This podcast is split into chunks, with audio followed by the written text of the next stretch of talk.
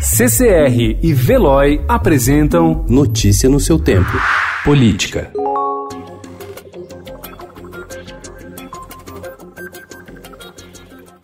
O governo do estado de São Paulo registrou em 2019, primeiro ano de mandato do governador João Dória, o nível mais baixo de investimento público dos últimos 10 anos.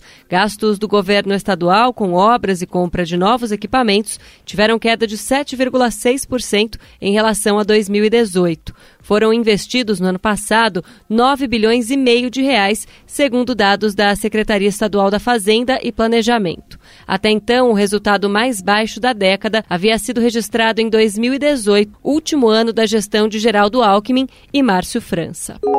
Com pouco mais de três meses na presidência do INCRA, Geraldo José da Câmara Ferreira de Melo Filho disse em entrevista ao Estadão que mais de 100 mil poceiros deverão receber títulos definitivos neste ano. Desde 1970, o INCRA já assentou 970 mil famílias, mas somente 60 mil títulos definitivos foram dados até hoje. Para bater a meta, o governo conta com a aprovação da MP da regularização fundiária, que amplia o uso de tecnologia para a avaliação de propriedades rurais, mas gerou críticas de que pode favorecer a concessão de títulos para grileiros, o que é refutado pelo presidente do INCRA o governo federal prepara um pente fino em anistias concedidas a 2.500 escapos da aeronáutica que recebem indenizações sob o pretexto de terem sido perseguidos durante a ditadura militar. A iniciativa ocorre após o Supremo Tribunal Federal permitir, em outubro do ano passado, a revisão dos pagamentos que custam mensalmente aos cofres públicos cerca de 31 milhões de reais, de acordo com a Advocacia Geral da União. Agora, os ex-militares estão sendo notificados para se manifestarem. Ao menos quatro assembleias legislativas do país encurtaram o período de recesso parlamentar para votar alterações nas regras de aposentadoria de servidores estaduais.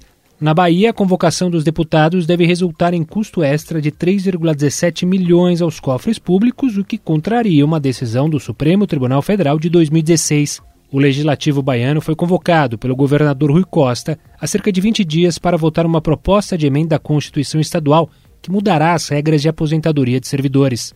Os 63 deputados estaduais devem receber dois abonos para votar no período de mais de 25 mil reais cada. Notícia no seu tempo. Oferecimento CCR e Veloy.